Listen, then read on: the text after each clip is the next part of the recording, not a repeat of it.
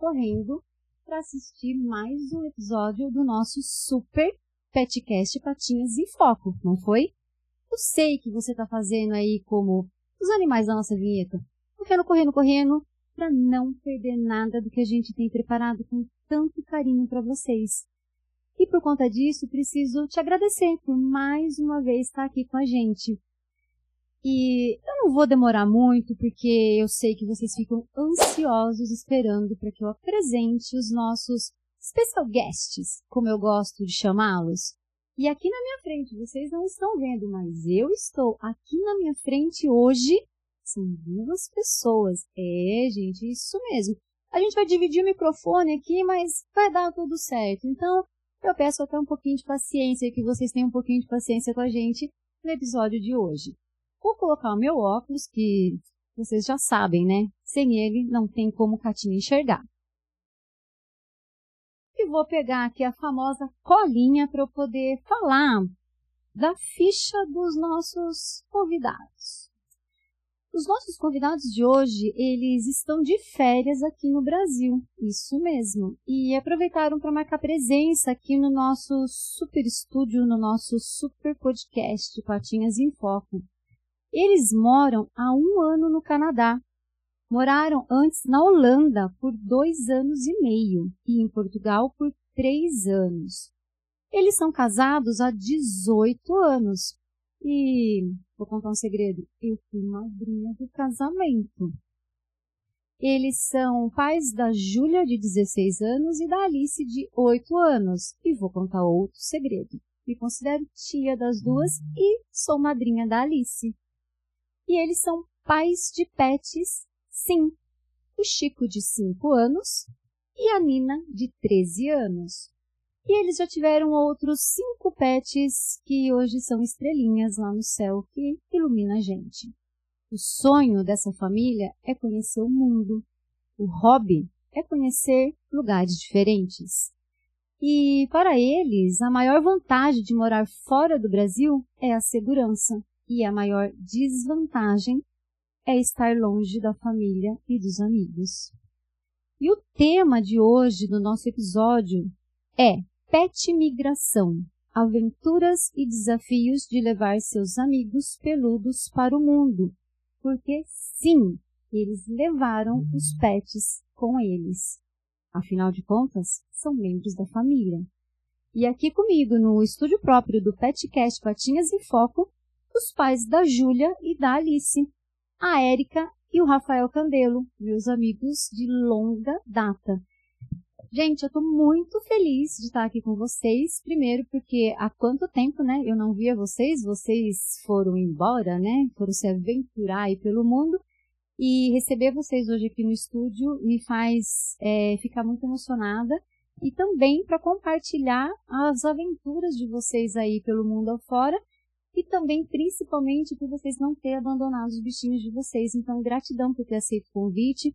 Vocês vieram para cá, deve ter um monte de coisa que vocês precisam aí cumprir de tabela, visitar a família, outros amigos, e vocês arrumaram um tempinho para estar tá aqui gravando com a gente. Então, obrigada, Rafa.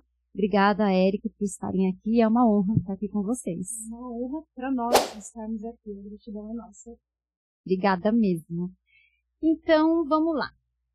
E já quero começar aqui com uma, na verdade, uma colocação, né? Eu já sei de toda a história, mas quem está assistindo aí não sabe. Vocês moravam no Brasil, né? Se conheceram lá em 1800 Guaraná de Rolha, né? Muito tempo atrás. Namoraram, casaram, constituíram família e de repente decidiram que ia morar fora do Brasil. Primeiro, por que essa decisão? O que, que levou vocês a querer sair do país? Eu acho que foi, foi mais a ver com o meu trabalho. trabalho como desenvolvedor de software e aí, na época, eu estava meio estagnado, não tinha mais nada para aprender, não tinha mais nada para criar no trabalho que eu estava. Eu conversei com a Érica, a gente tinha tomado a decisão que eu precisaria estudar algo novo para aprender uma, uma nova forma de trabalhar, porque eu estava mesmo estagnado no trabalho. E aí veio uma oportunidade. Bom, a princípio, tivemos a vontade de, de estudar fora, para que eu pudesse aprimorar meus, minhas habilidades para poder conseguir um trabalho. e a primeira ideia foi procurar por um, um novo estudo no Canadá. É, nós tentamos e não conseguimos é, migrar para o Canadá na época, através do estudo, e eu consegui uma oportunidade em Portugal para fazer um mestrado em Portugal, que era exatamente o que a gente estava esperando para a gente poder, para eu poder aprimorar o meu trabalho, para poder conseguir um trabalho diferente. Então nós fomos para Portugal. Ô Rafa, e me fala uma coisa, você falou que vocês pensaram no primeiro momento no Canadá e não foi possível. Não foi possível porque é muita burocracia, é, é muito engessado, até para o pessoal saber, né? Às vezes tem muita gente que tem vontade de sair do país, né? E pensa que é tão fácil, né? E, e pelo que eu entendi, não é, né? Não é que seja muito difícil, mas na realidade, muitas vezes, quando no primeiro momento não dá certo, você precisa gastar mais dinheiro e mais tempo para que você consiga é, tentar outros caminhos. E nesse meio tempo, como o Rafael recebeu a proposta para Portugal, e nós ponderamos que no Canadá, é, de uma maneira geral, naquele momento seria, a, teria, seria mais difícil, teriam mais desvantagens do que Portugal, então o Rafael resolveu abraçar a causa, né? E a gente já mudou de uma hora para outra o, o, caminho da, da nossa imigração. Alterou a rota. Exatamente. Tanto porque no Canadá ele faria um college, né? E no, em Portugal ele recebeu uma proposta para o mestrado, que para ele seria muito melhor. Muito melhor. Então foi mais ou menos essa a razão. E os preparativos, né? É, você recebeu essa proposta, porque, gente, de verdade, nem eu sei de tudo isso, tá? E olha que eu sou amiga, sim, há tipo milhões de anos. É, aí você recebeu essa proposta e teve que preparar, é, como que foi essa, essa questão do documento, a, atrás de, de visto, porque demorou, né, para vocês irem. Assim, como eu, eu recebi essa proposta para o mestrado em Portugal, e Portugal tem muitos acordos com o Brasil, então nós poderíamos ir de início com o passaporte brasileiro, é diferente do Canadá. No Canadá existe uma burocracia muito maior, uma quantidade de documentos imensa, você precisa de um visto de ou de estudo ou de trabalho. Portugal é diferente. Portugal, por ter a, pelo menos na época, em 2017, quando nós fomos. Né? Só sei pela experiência que nós temos, eu não sei como é hoje. Mas Portugal tinha muitos acordos com o Brasil e nós poderíamos ir para lá com o passaporte brasileiro e pedir a documentação lá em Portugal de é, permanência de moradia. Como se chama? Não me lembro mais. É, não me lembro. Permissão de residência? Permissão de residência, acho que era isso. E aí nós íamos. Por estudo, no caso. No caso, por estudo. Como tinha recebido essa proposta, fomos para lá, entramos com a documentação. Eles têm um sistema lá, um, um sistema governamental que se chama CEF, que é Sistema de Estrange... Não, Serviço de Estrangeiros e Fronteiras. Nós íamos até lá com frequência para apresentar toda a nossa documentação, falar, olha, fui aceito pela, pela universidade tal para fazer um mestrado dessa forma, entregava todos os documentos para poder receber a permissão de moradia lá enquanto eu estudava. Mas, na realidade, esse não é o caminho mais correto. O caminho mais correto é você pedir estando no seu país. Né? No país de origem, você pede a permissão de residência, e daí demora acho que uns três, quatro meses, não sei como está hoje em dia, e eles te dão a permissão e você entra tudo certinho. Mas no nosso caso, como estava tudo encaminhado, tinha uma data meio certa, tudo para o Canadá, e a gente mudou muito rápido e também começaria o mestrado, e acima de tudo não daria Entendi. tempo, é, então existe uma brecha na lei para alguns casos assim mais urgentes. Urgente. Então a gente foi para Portugal e pediu o, o, visto lá, mas com o apoio da faculdade. Entendi. Foi isso. Caso eu, como a faculdade ia começar, se eu não chegasse a tempo, eu ia perder o investimento da faculdade, ia perder as aulas. Então foi, foi essa carta que eu escrevi para o CEF dizendo que, olha, nós estamos aqui agora, como brasileiros, mas se eu não, não conseguir essa permissão para estar aqui, eu perco a minha oportunidade, a na faculdade. Então, foi esse o caminho que a gente tomou. Mas a Erika tem razão. Né? O ideal é você pedir por isso antes e depois ir atrás de uma faculdade. É bastante burocrático, né? Não é. Se você quer fazer a coisa certinho, né? É, é, conforme a lei, então você tem é exatamente isso. Tem que se planejar para não não acontecer nenhum problema no caminho, que pode acontecer, né? Uhum. E aí deu tudo certo, vocês foram para Portugal, vocês é, vocês já chegaram, foram para lá já sabendo onde vocês iam ficar, como que ia ser, onde vocês iam morar ou não? Não, nós não sabíamos de absolutamente nada. Assim, isso foi o que causou até problema com os pets, né? porque com a ideia de ir para o Canadá, nós obviamente iríamos com os pets, nós tínhamos todas as vacinas dos, dos pets prontas, toda a documentação pronta para ir. Quando falhou a ida para o Canadá, nós mudamos para Portugal, enquanto todo esse processo, mas o processo para levar os pets era diferente do Canadá e exigia uma documentação a mais, não uma vacina a mais, mas uma sorologia. Então é assim, nós tínhamos a vacina contra a raiva, porque a raiva é erradicada na Europa, pelo menos na época foi o que nos foi dito. Né? Só que não é só aplicar a vacina e ir. Você tem que aplicar a vacina e esperar três meses para a sorologia ser positiva, apresentar esse documento e então poder ir, embarcar. Desculpa, só corrigir um pouquinho. Na realidade, você colhe, desculpa, faz a vacina é, antirrábica, colhe a sororo, sorologia, desculpa, é, mais ou menos um mês depois vem o resultado. Se tiver tudo certo, você espera três meses após a vacina e pode embarcar. Acontece algumas vezes do resultado negativo. O animal não está imune contra a doença. Nossa. Então tem que reaplicar a vacina e fazer todo o processo de novo. E é um processo que tem um custo alto, não é muito barato. Então, por isso o planejamento para Portugal, para a Europa, é de longa data. Você precisa preparar essas vacinas, de 3, 4 meses, às vezes se falha mais tempo para poder ir.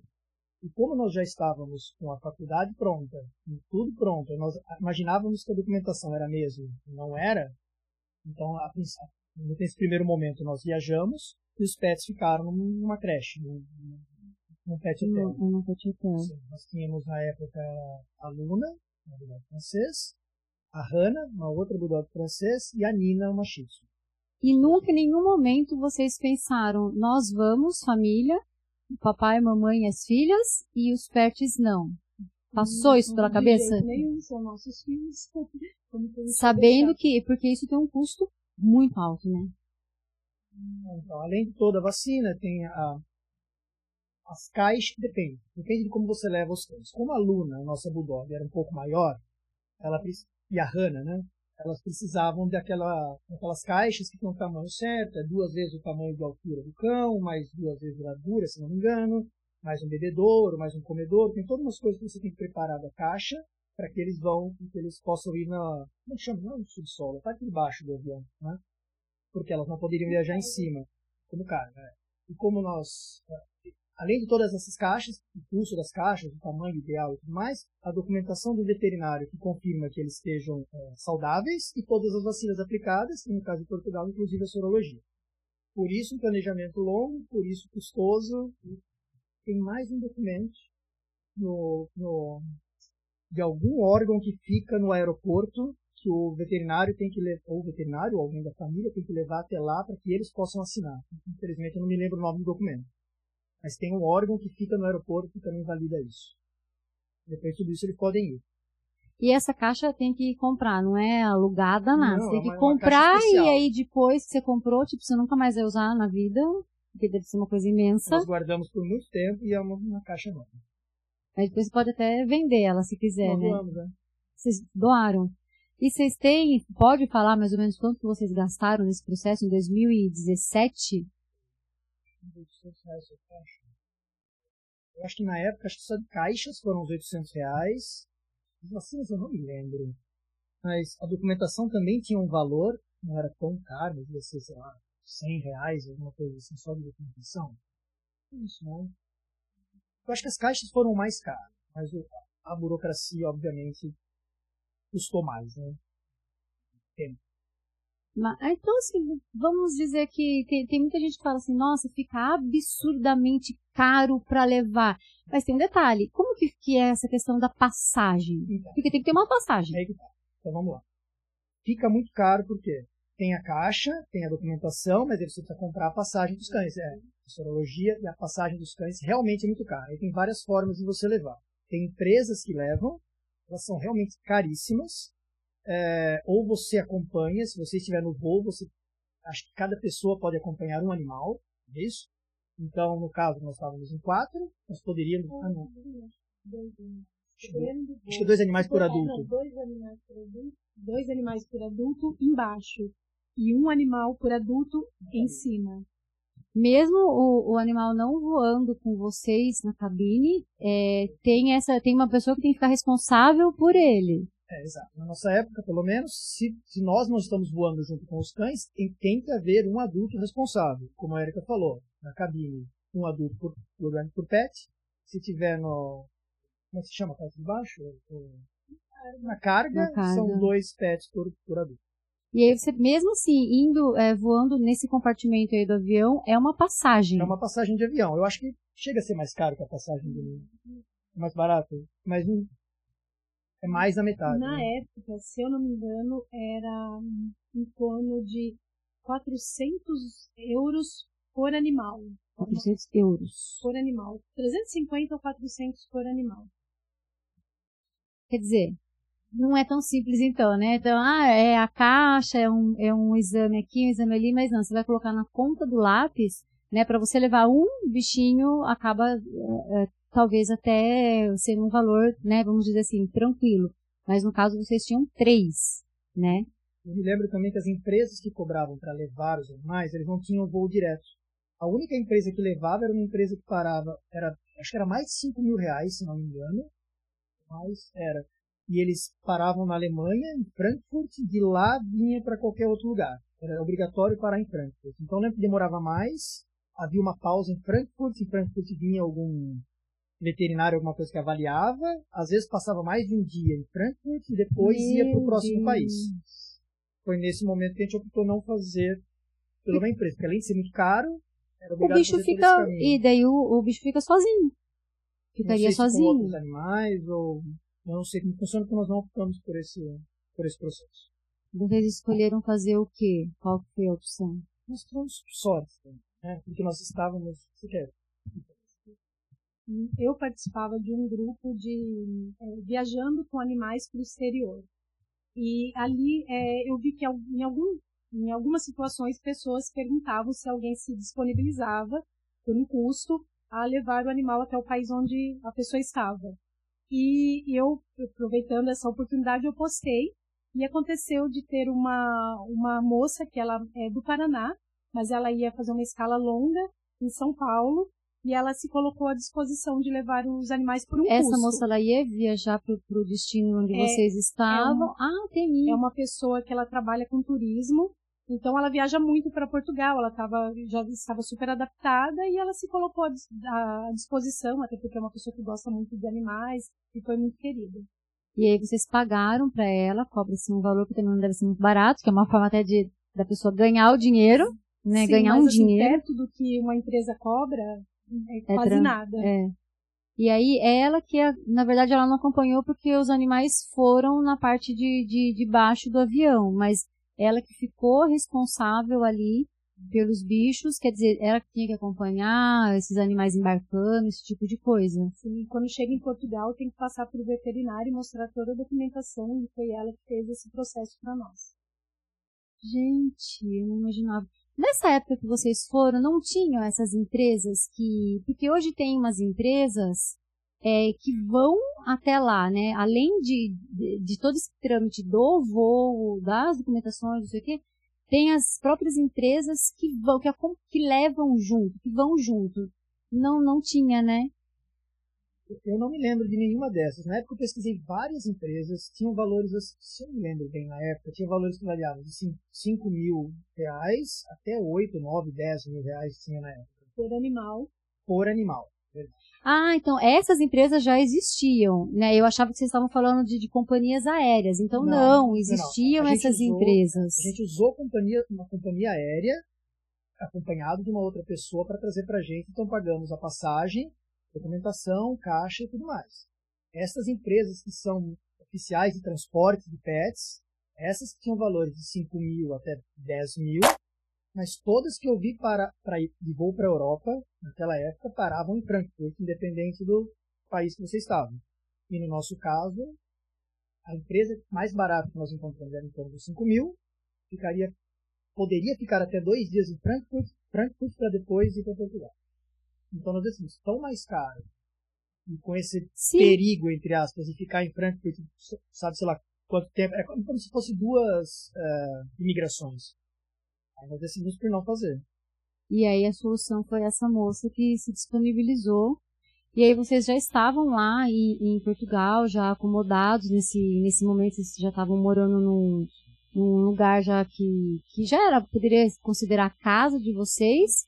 E aí vocês falaram, agora é o momento de trazê-las. E aí eram três cachorrinhas, mas foram duas, né? Por que, que a terceira não pôde ir? Só para juntar o processo, nós chegamos para lá que você havia perguntado, nós não tínhamos lugar para ficar, tá? então começamos até de certa forma deu certo, porque nós não estávamos, não estávamos com os pets, nós ficamos em Airbnb até conseguir a locação do lugar. Até porque em Portugal, você, ou em qualquer outro país, eu imagino, você chega sem a documentação do seu, daquele país, é difícil de você conseguir uma casa para alugar, um apartamento, qualquer coisa assim. Ah. Então nós tivemos que, acho que nós passamos por dois ou três Airbnb, dois Airbnb, até conseguir uma pessoa que, digamos assim, confiou em nós para alugarmos uma casa.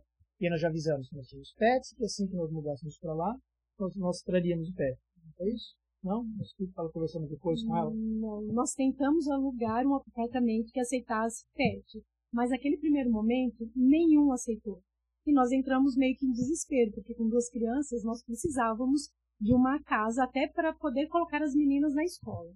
Daí então nós alugamos o apartamento e ficamos lá até, continuamos, né, gostamos, a, a dona do apartamento era uma querida, fizemos uma certa amizade com ela e ficamos lá até janeiro, quando os cachorros poderiam ir. E daí a gente ficou nessa, ela não, não quer animais, é, a gente começou a procurar e não encontrava outro apartamento. Quando chegou em fevereiro, eu falei pro Rafael, eu não aguento mais. E ele também não, e as meninas também não. Todo mundo queria os, os cachorros lá. E daí, a, o que que a gente, eu falei pro Rafael, vamos escrever para a dona da casa, vamos nem vamos ligar, vamos mandar um e-mail explicando tudo e dizendo que se ela não aceitar, a gente, a gente ia ter sair. que sair. Como ela gostava da gente, nós fazíamos tudo muito certinho, ela falou, não, é, normalmente eu não aceito, mas para vocês eu vou deixar. Nossa, mas vocês falaram que vocês procuraram e era difícil de encontrar. É... O pessoal lá não gosta? Não tem animais eu em Portugal? Acredito, eu acredito que é no mundo inteiro, talvez no Brasil, não sei como tá, mas aqui seja um pouco diferente. Mas é, não, não é por lei, não se pode impedir. Exatamente. Só que você precisa comunicar e quando você comunica, eles falam não e isso aconteceu em Portugal, na Holanda, no Canadá. É, e na realidade o que acontece? Muitas vezes eles até ponderam, mas como há uma procura muito grande nesses países, é, tem, estamos nós pedindo com animais. E uma aí tem outras, outra pessoa, eles sim. vão quem não tem animal. Então, é, não é fácil. A casa, ou medo de... Agora eu me lembrei de outra coisa, é verdade. Quando nós conversamos com ela, ela, ela abriu o jogo dizendo que ela tinha medo que danificasse a casa, alguma coisa assim. Aí nós explicamos uma carta muito bem escrita para ela tal, que qualquer dano na casa, independente se fosse de um Sim. animal, de uma criança ou nosso, é nossa responsabilidade, nós cobrimos o dano. Até eu ia falar isso, né? Vocês estão alugando a casa, se acontecer alguma coisa, vocês vão ser responsáveis, independente se tiver Exato. cachorro, se tiver gato, se tiver criança. Vocês, né, quem tá alugando, na hora de entregar a casa, vai ter que entregar a casa bonitinha. Né? Então, assim, meio não faz sentido, né? Aí, gente, imagina o desespero, né? Você achar que tá tudo certo, agora a gente né, é, se encontrou, tá morando bonitinho e tal, agora a gente vai trazer os nossos bichos, porque como vocês falaram, é, faz parte da família, são os nossos filhos de quatro patas. E aí chega lá, o dono da casa não permite. O que que você faz, cara? Imagina! Por isso nós preparamos essa carta, conversamos. Eu já tinha criado uma relação com ela, sabe? Ela já gostava do jeito lá, havia que a casa estava sendo bem cuidada, tudo mais, pago. Uma carta bem escrita, ela, ela Foi até bom, assim, que é, elas não foram num primeiro momento, uhum. né? Porque talvez se vocês chegassem lá já com elas, alguma coisa nesse sentido, a pessoa não ia ter oportunidade de conhecer vocês e criar esse vínculo e com certeza bateria no não e ponto final, né? E aí, beleza. Então deu tudo certo, a dona da casa aceitou, vamos levar as, as meninas, as três bonitinhas. É, encontrou essa moça, né, que, que se, se prontificou a acompanhar na, na viagem. E aí precisou fazer uma avaliação nas, nas meninas. Acontece que um pouco antes, as três fizeram um processo tudo certinho. Nós levaríamos as três, já desde o início. Acontece que, no meio desse processo todo, a Hannah é, apresentou dois episódios onde ela quase morreu.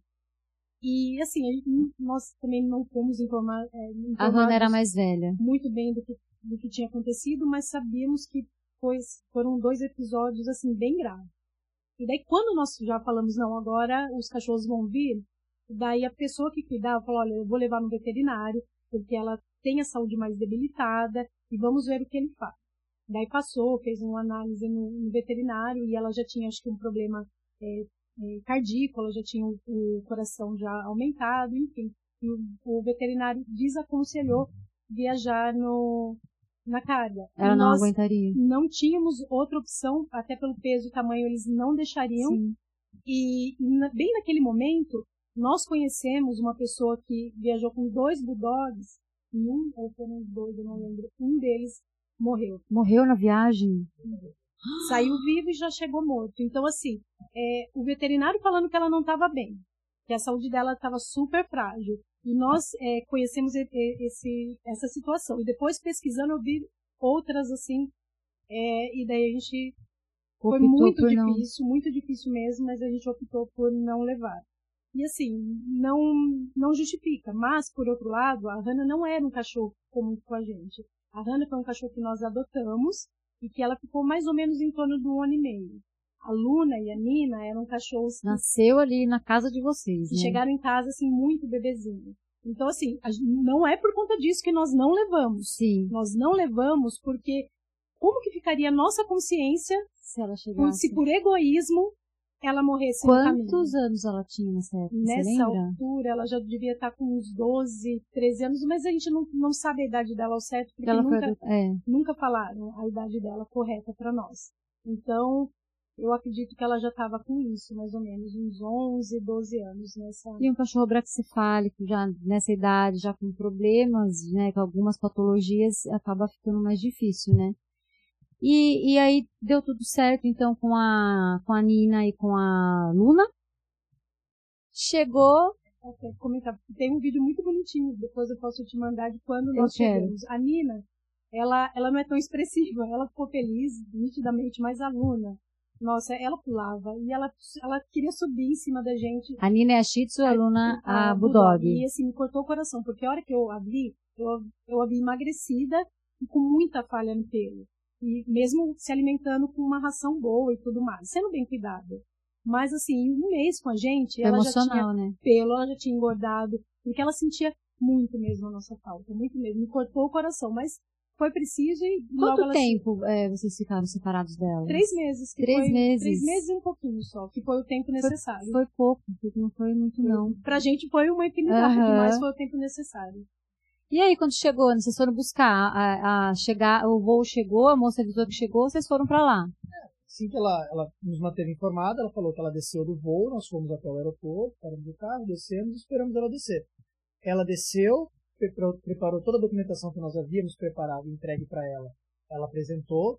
Normalmente, fica um veterinário de plantão no aeroporto que verifica a documentação e verifica o animal. Eu acho que foi feito esse processo lá, o veterinário, porque às vezes o veterinário pode não estar no aeroporto nesse caso estava, fez toda a verificação e liberou. Nós vimos ela, nós temos esse vídeo, né? Nós vimos ela descendo no embarque com as, com as caixas, essas grandes caixas e, e os pets dentro. É, nós chegamos, nós abrimos as caixas e, Foram ao encontro e levamos eles. O detalhe que a caixa não precisava ter sido tão grande, mas a gente preferiu deixar maior para elas ficarem mais confortáveis. É porque, assim, ah, aquilo... porque tem, tem um tamanho para cada porte, né? E aquilo que você falou sobre braxcefálicos, realmente, as duas, as três, né? é. braxcefálicos. E, e, muitas companhias nem levam braxcefálicos. E às vezes varia ah. do período do ano. Então, por exemplo, no inverno, algumas, algumas empresas não fazem algumas outras preferem não levar no verão, porque diz que pode aquecer demais e, e algumas empresas simplesmente não levam hum, braxcefálicos. Então nós tivemos que escolher a empresa, a pessoa, por sorte, foi numa empresa que aceitava naquele período, naquela época do ano, braxcefálicos que pudessem ir na, na cabine, na, cabine, na, na casa. Gente, então quer dizer, não dá pra decidir, vou mudar, vou levar meu pet assim da noite pro dia, né? Tem que ter todo um planejamento, além de financeiro, todo um planejamento aí de logística e porque senão não rola, né? Não, não tem como.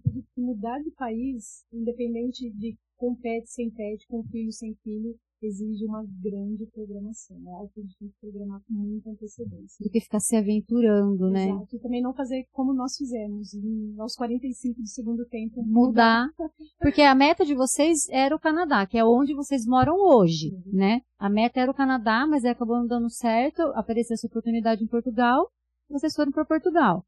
É, se encontraram lá, tudo, você chegou, já, já foi estudar, a Érica arrumou emprego rápido ou foi mais difícil, Érica? Foi super rápido. É, na tua área mesmo, área. né? Porque é, eu fiz o processo, né? Demorou um pouco porque eu precisei revalidar o meu diploma. Mas a partir do momento que eu estava com o diploma revalidado, eu consegui, tipo, em dois, três dias eu já consegui o emprego. Você é formada em fisioterapia. Fisioterapia. E entrou trabalhando na tua área. As meninas foram para a escola, beleza? As cachorras estavam lá, tava tudo certinho, bonitinho, as cachorras foram bem recebidas, vocês já estavam ambientados em Portugal.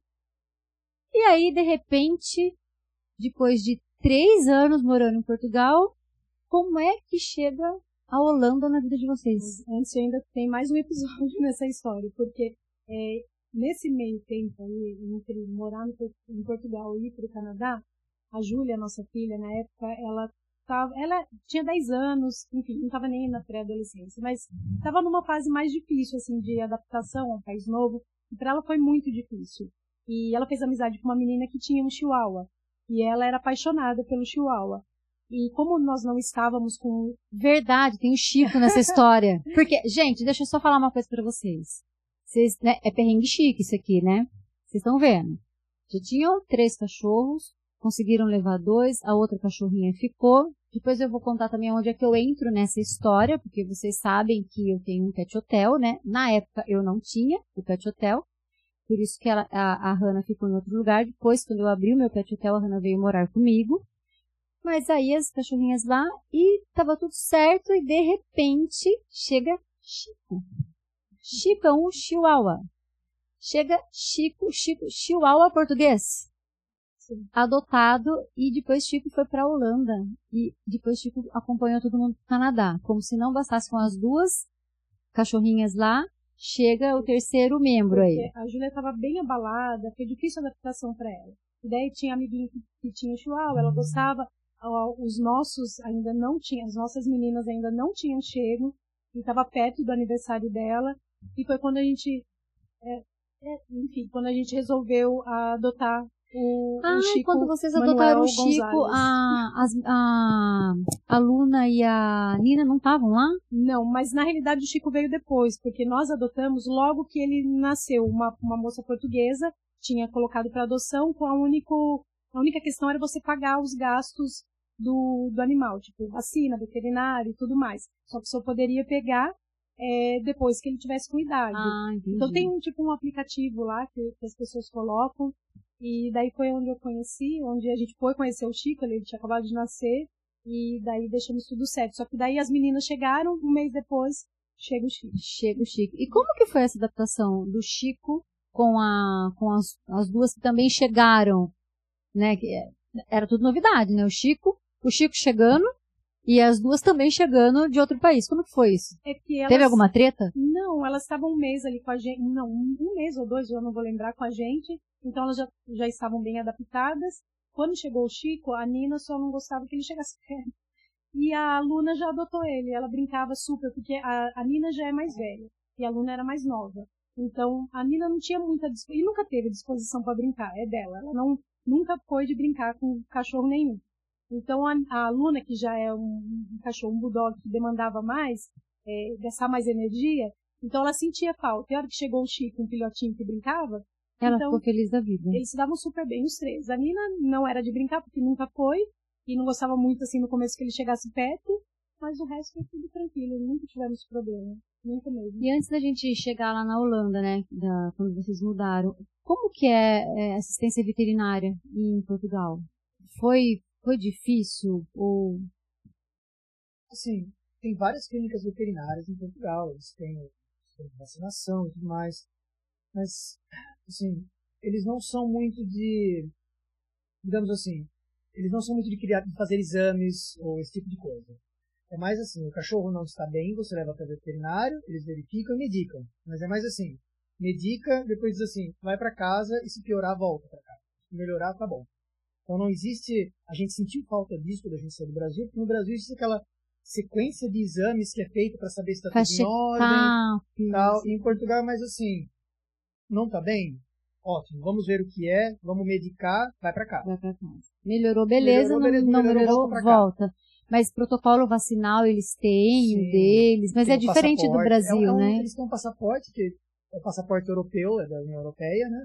E você segue a, a sequência de vacinas deles, eles aplicam nas veterinárias como aqui. Mas não, não é a mesma que aqui a gente fala da, da V10 ou V8, aí fala da antirrábica, é, gripe, giardia, lá, lá, é diferente. Lá era, eu lembro assim, com certeza, era V10, rábica é a cada três anos, não é anual, e depois a gente teve até um problema por conta disso. E que mais? Eu, eu acredito que a da gripe eles não faziam, não estava no protocolo, e a Giardia, a Giardia não vou, não vou lembrar. Gente, mas a, a antirrábica lá em Portugal é a cada três anos? Na Europa, não só em ah, Portugal. Ah, na, na Europa toda é a cada três anos. É, eles dizem que, tá, que foi erradicado na Europa. Por isso toda essa história da sorologia, para você conseguir entrar, ah, não existe mais. Entendi. Então a cada três anos você aplica, deve ser parte do protocolo. Nossa, gente, eu não, não imaginava isso.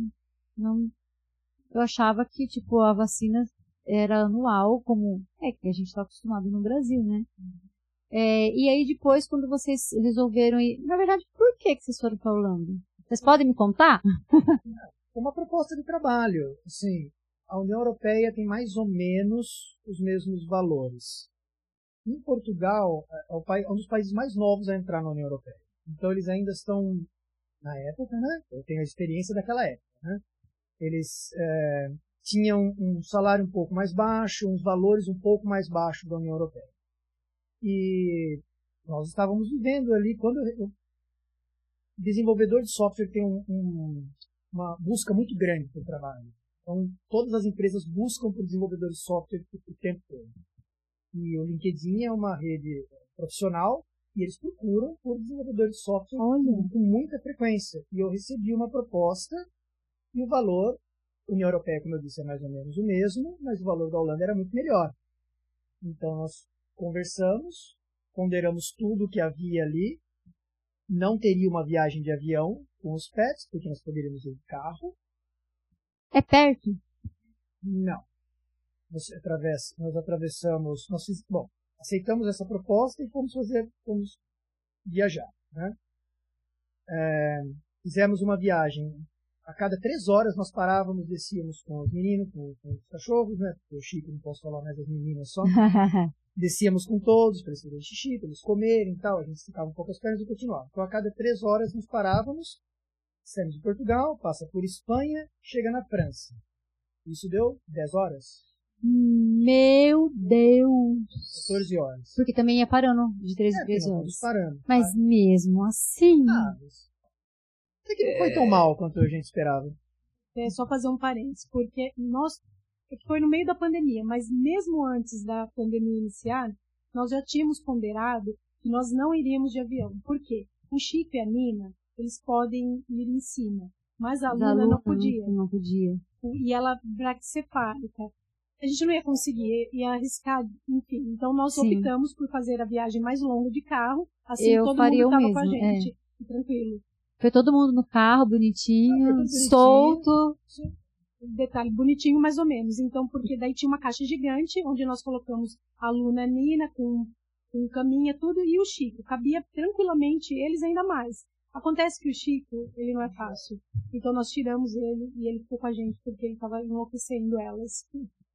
Mas de, de agitado? Sim, as duas iam super tranquilas. Toda hora a gente parava e olhar, e olhar elas, elas saíam todas animadas, super tranquilas. Mas o Chico, o Chihuahua, ele gosta de fazer barulho e, e atormentar as duas, então ele ia com a gente no, dentro do carro, daí ele deitava no colo e ele. Ah, e daí ele ficava tranquilo. Imagina se ele fosse de avião. Então, a gente teve medo de arriscar. Pra quê? Passar por todo esse estresse, ainda mais com o Chico. Daí nós fizemos esse, essa passagem Portugal, Espanha e França, que são países grandes, então deu as 14 horas, né? Paramos num hotel, procuramos um hotel na França antes de sairmos, né? Que aceitava animais. E foi fácil para achar? Daí foi. o hotel foi? É. Hotel sim. Ficamos nesse hotel, passamos a noite nesse hotel e aí continuamos mais 10 horas depois, mais 10 horas até a Holanda, fazendo esse mesmo esquema de parar a cada 3 horas. E aí nós pegamos o resto da, da França, é, Bélgica e Holanda. E daí também é bom que vai passeando, né? Vendo paisagem, parando, né? Acaba, é cansativo, mas acaba sendo recompensador, né?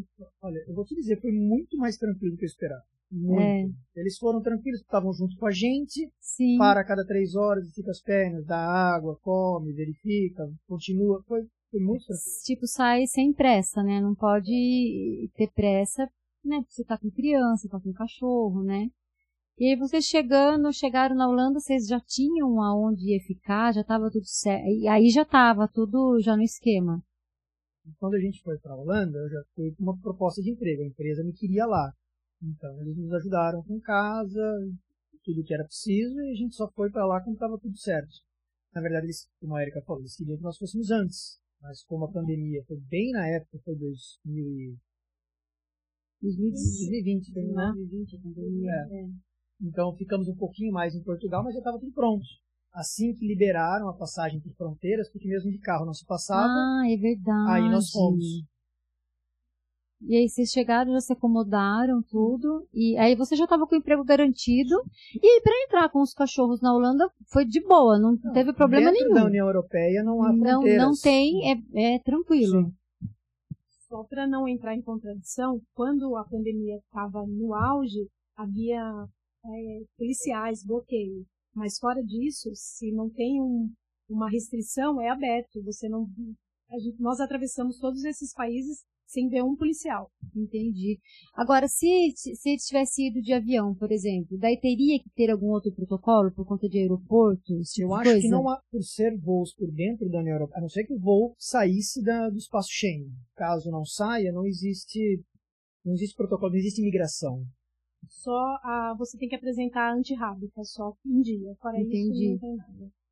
Ah, então aí ali ficou, acabou sendo mais tranquilo, né?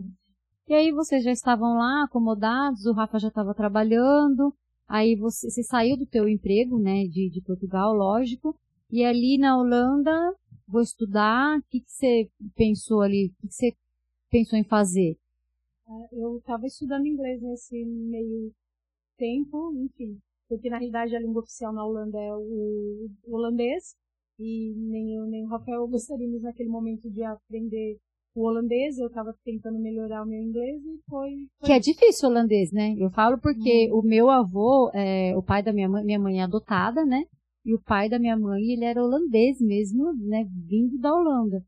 E as irmãs dele é, vinham às vezes pro Brasil e elas conversavam em holandês. Gente, é bem. Eu não ia conseguir. Bom, nem inglês, eu falo quem dirá o, o, o holandês, né? E aí, é, as meninas já foram para a escola, vocês já conseguiram escola para as duas? A escola não é, não é problema lá, as escolas, ah, as escolas do país, as escolas públicas aceitam ah, imigrantes, né, as pessoas, então elas foram para uma escola holandesa e as duas aprenderam o holandês. Quer dizer, a Júlia foi para uma escola bilíngue, né, e a Alice entrou no currículo normal holandês. A Alice aprendeu holandês, né? A Júlia também fala holandês, né? É que criança é mais fácil, né? É, a língua é mais, não é tão travada, né? Depois que a gente tá numa certa idade, as coisas ficam mais difíceis. E aí os cachorros se adaptaram bem? Assim, mudança de clima, alguma coisa assim, tem de, de um Não, lugar eles para outro? se adaptaram muito bem, porque em Portugal nós morávamos num apartamento. Então, assim, tudo bem que eles estão sempre com a gente, pode ter o espaço que tiver, eles estão com a gente. Mas o apartamento era um pouco mais limitado, até para eles brincarem e tudo mais. Quando nós chegamos na Holanda, é, uma da, dos nossos pré-requisitos é que fosse uma casa. Então nós chegamos com uma casa, com quintal, com mais espaço. Eles adoraram, não tiveram problema algum. E a Nina, ela ama o inverno, mil vezes mais do que o verão. Então foi tirou de letra. E em termos de, de clima, assim, para vocês, te, vocês sentiram alguma diferença ou não? O clima holandês é muito diferente do português. O português é, é como o clima daqui, só que faz um pouco mais frio no, no inverno. O clima holandês ele é cinzento, chove muito durante o ano. E é uma chuva, não é uma chuva torrencial, mas é uma chuva, é a garoa, é aquela chuva fina, e acontece o quê? Mais de 300 dias no ano. Faz isso. Então tá Meu tá sempre Deus. cinzento e, e, chuvoso. Então às vezes fria, às vezes esquenta, mas o clima é assim. Algumas pessoas sentem mais, todos sentem a falta do sol. As pessoas se incomodam mais do que as outras. Mas você percebe até nos holandeses que o dia que você vê o céu azul, eles até deixam ele trabalhar e vão para um parque, alguma coisa, aproveitar o céu azul e o sol. Caramba! Eu acredito que não, não sejam tantos dias de chuva, mas é muito, é muito. E o Rafael, ele não tinha problema com o clima. Eu não tinha problema com o frio, uh, nem com a chuva um pouco, mas para mim a pior parte era a falta da luz solar. Sou uma pessoa uhum. solar, então eu sentia falta. Gente, eu não sei, eu acho que ia viver deprimida. Nossa! E, e, questão de, né, como chove bastante, garoa bastante, é, escurecia? Era muito mais tempo escuro ou não? No inverno, sim. Mas é como no Canadá, eu acho. Né? No inverno, um pouco mais escuro. Eles estavam um país que está mais ao norte, então no inverno tinha dias que era 4 horas da tarde e estava escuro, né? Meu Deus. Detalhe que às vezes é, nem amanhece, então passa o dia inteiro cinza, escuro, então você não vê a luz do sol. Esse que é, que é o maior problema, penso eu. Cara, eu acho que ia ficar com vontade só de dormir. Mas, por outro lado, tudo bem que no verão também chove muito, chove sempre. Mas no verão, o pôr do sol acontece depois das 10 horas da noite. Então você tem muito mais exposição solar. É uma época muito boa, quando tem sol. O que é meio raro, pelo jeito. Mas os cachorros não sentiram nada. Para eles, estava de boa. Brincando na neve, estranharam assim? Então, na Holanda não, não é costume nevar muito na Holanda. Por mais que seja bem ao norte, é raro nevar a ponto de formar, ah, é? formar neve. Assim. Quando nós chegamos lá, nós achávamos que nevava. Eu comentei com o pessoal do trabalho e eles me disseram que havia oito anos que não caía neve lá. Nossa! Aí eu acho que neve, tipo, pra, uhum. pra formar, pra você pisar na neve. E aí eu falei, poxa, que pena, eu queria, né, ver. E naquele ano nevou, que subiu até o joelho quase, né, neve. E para dirigir na neve? Tem, então, a Holanda não é tão preparada para isso. Mas sim, a corrente nos pneus, pneus de neve, dependendo de quanto subir de neve, você, no caso da Holanda, não se dirige. Para. E aí não trabalha, trabalha em casa. No, nessa nevasca que teve, nevasca que nevou bastante na Holanda, é, foi uma semana onde todo mundo meio que tirou férias. Pra, até para aproveitar e curtir a neve. A neve, Então não é como o Canadá que ninguém vê mais a neve. É, não, começou a nevar, os holandeses, os imigrantes, todo mundo foi para a rua, todo mundo foi aproveitar. Não tinha aula. Daí os canais congelaram, então todo mundo foi patinar. Não teve aula, mas não a questão da aula não foi por conta é, para aproveitar, não. Foi uhum. porque não tinha como dirigir mesmo. Estava intransitável. Exatamente. Então, se eu não me engano, ficaram dois ou três dias sem aula e depois já voltou normal. Mas foi meio que uma, uma, uma férias ali, fora de época, para aproveitar. Para aproveitar, porque é uma coisa que não, não acontecia mais com tanta frequência. E aí na Holanda, vocês, deixa eu a fichinha, vocês ficaram na Holanda dois anos, dois anos e meio, Portugal três anos, e agora vocês estão há um ano no Canadá, né? E aí, nesses dois anos, vida que segue, os cachorros de boa. Com relação à assistência veterinária na Holanda, vocês sentiram diferença de Portugal para a Holanda? Eu achei pior, porque por mais que não façam muitos exames em Portugal, eles são mais atenciosos, eles te escutam mais, e se por acaso não houve melhor, eles pedem exames. E na Holanda foi, foi bem mais complicado. Então, o Chico, por exemplo, começou a apresentar uma, uma febre e nunca ninguém fez nenhum exame nele para saber o porquê, enfim. Depois a gente nós associamos ao banho, porque ele fazia essa febre toda vez que ele tomava banho. Daí cortamos, mudamos de lugar. Mas a gente nunca soube a real causa do porquê dessa febre. E pra gente, assim, a parte mais difícil foi quando a Luna ficou doente e ela morreu e a gente sentiu que eles não fizeram tanto quanto eles poderiam. Eles fizeram o mínimo, sabe? O básico. E eu achei que se eles tivessem lutado mais por ela, talvez ela tivesse mais chance. Então foi assim, pra gente foi devastador. Isso, tudo foi na Holanda, foi né? Na Holanda. E ainda depois teve outro episódio. É, mas para resumir, porque foi um pouco longo, a Nina, ela teve uma redução absurda de plaquetas. E, e eu vi, ela foi tomar banho, e ela estava com bastante nó, porque aconteceu da gente não levar mais aquele lugar onde o Chico voltava com febre, e até encontrar outra, outra pessoa, ela estava com nó. E eu avisei a pessoa que era para tosar toda. E a pessoa tem uma criação de, de Lulu da Pomerânia, então eu acho que ela ficou com dó de cortar o pelo, porque ela, né, penteia o cachorro dela. Ela falou, ah, mas eu posso tentar é, pentear? Eu falei, pode, mas se tiver difícil, não tentei. Rosa, mas lógico. assim, por um lado, eu acho que foi, foi bom, porque isso alertou a gente para o que eu vou falar agora. E, só que eu acho que ela insistiu demais. Ela, ela machucou o cachorro tentando, e a hora que ela não viu, viu que não dava mais, ela perguntou se podia tosar. Daí eu falei, lógico, eu falei, já tinha falado, né, que era pra tosar. Eu falei, não tem problema nenhum. Passou um tempo, ela mandou uma mensagem para mim, ah, Érica, como a Nina é velhinha, ela tá com a pele meio marcadinha assim, mas é só passar um cremezinho que, que resolve. Ah, qualquer coisa eu levo no veterinário para ver. Eu não tinha visto, eu não entendi o que estava acontecendo. E daí ela falou, não, não, não precisa levar no veterinário.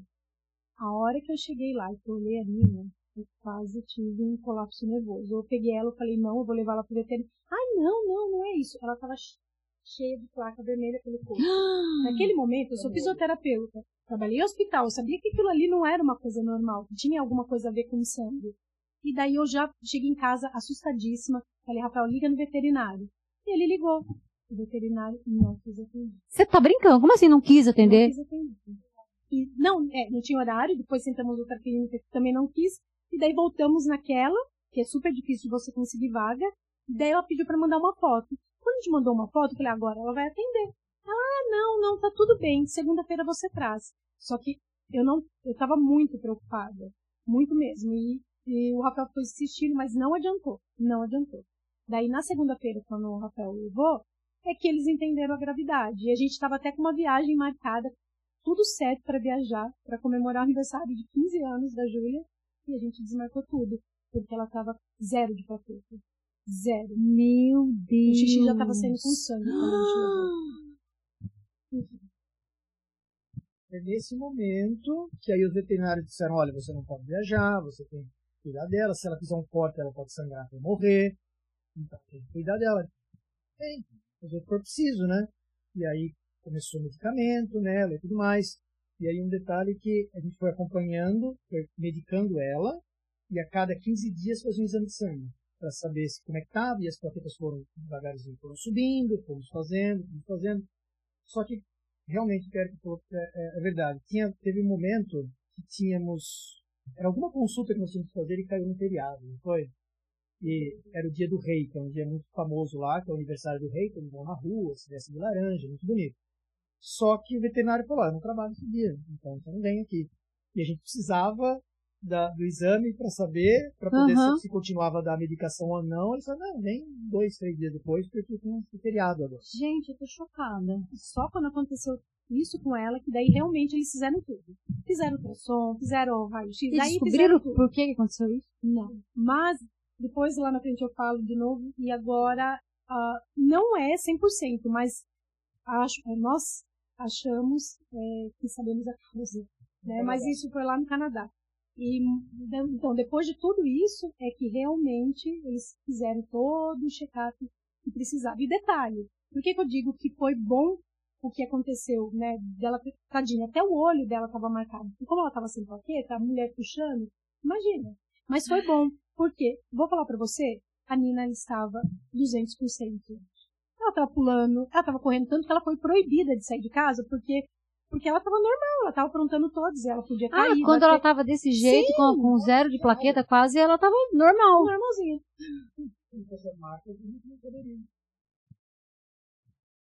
Meu. Você deu pausa? Ah! Essa deu pausa. É assim, gente? É assim. É, a cortina tava vindo pra frente? Tava tremendo? Não tá parado não, tá? Tá, não tá parado, né, produção? Não, mas pode falar. Eu acho que a gente vai ter que dar um pause, um segundinho só.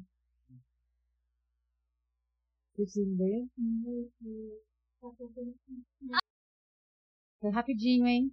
Foi rapidinho. Acontece, gente, acontece. A gente precisou dar uma arrumadinha aqui, mas a gente já voltou. Então, vamos prosseguir. É, e a Nina tava, né, é, ativa, ativa, brincando normal. Parecia que ele comendo, não tinha nada. Se não fosse, né, as placas no corpo. Mas tomou os medicamentos, tudo, virou ela de ponta cabeça, mas não descobriu, nesse momento, não descobriu a causa. E vida que segue, plantou aquela dúvida, mas vida que segue. Depois disso, é, ela teve mais algum problema de saúde que, me, lá na Holanda ainda? Não, foi no Canadá. Lá na Holanda não aconteceu mais nada, nem com ela, nem, nem com o Chico. A gente só aprendeu que, por exemplo, em feriado, esse tipo de coisa, eles não têm emergência.